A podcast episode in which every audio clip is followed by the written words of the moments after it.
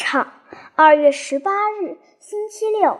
波列克西昨天晚上提醒我去看他家位于街头那边的工厂，于是今天上午我领路跟父亲一同去了。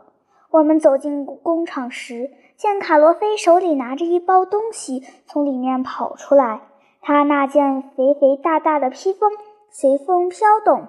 要知道，披风下面往往藏着破烂玩意儿。哦，我现在才完全弄明白，卡洛菲用来换取旧报纸的铁错碎是从哪里来的了。卡洛菲啊，卡洛菲，你这个胡乱倒腾的商人！我们到门口时，看见波列克西正坐在一堆砖头上，膝盖上摊着书本温习功课呢。他看见我们，马上站起来。请我们进去。这是一间很大的房子，里面满是煤灰，靠着墙的铁锤、钳子、铁栅栏条和各种形状的废铁都码得整整齐齐。角落有一座火舌熊熊的熔炉，炉前有一个小孩正拉着风箱。波列克西的父亲在铁钳跟前，一个年轻伙计。正在熔炉上烧一根铁棍，铁匠刚见到我们，就摘下帽子说：“啊，您果然来了！这不是送火车玩具的那个好孩子吗？您来这里要看看我们是怎样干活的，对吗？那来的正是时候。看吧。”他说话时脸上挂着微笑，以前那种恶狠狠的面孔和凶残的目光再也不见了。伙计把烧红的长长铁棍从另一端递给波列克西的父亲，于是他把铁棍放到铁钳上，使劲敲打起来。他要把铁棍加工成阳台上用的窝形栏杆。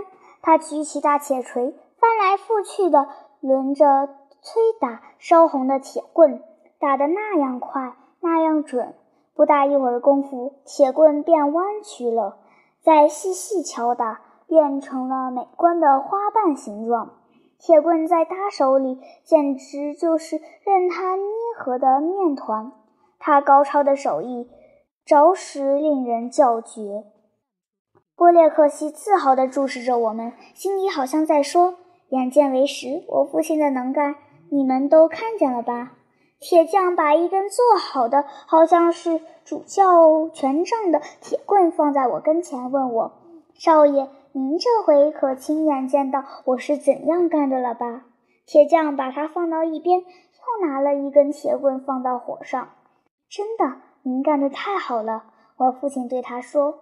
我父亲又补充说：“这么说，您又干活了啊？您良好的愿望又回来了。您说的完全对。可您知道是谁让我回心转意的吗？”铁匠边答边问。脸有点红了，直擦汗水。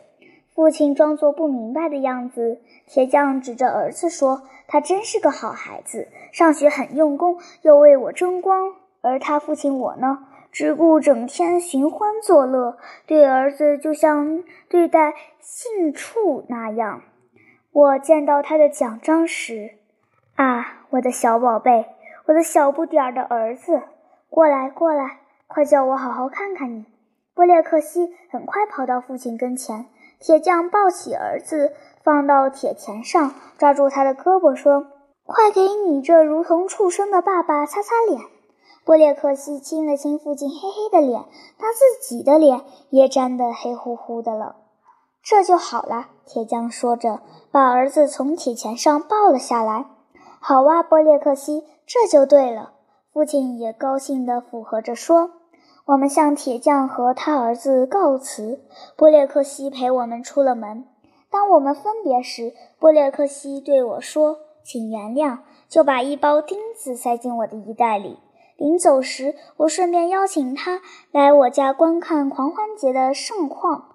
路上，父亲对我说：“你送给波列克西的玩具小火车，即使是金子做的，里面装满了珍珠。”但跟那个使父亲重新做人的圣徒般的孩子相比，也不过只是微不足道的赠礼罢了。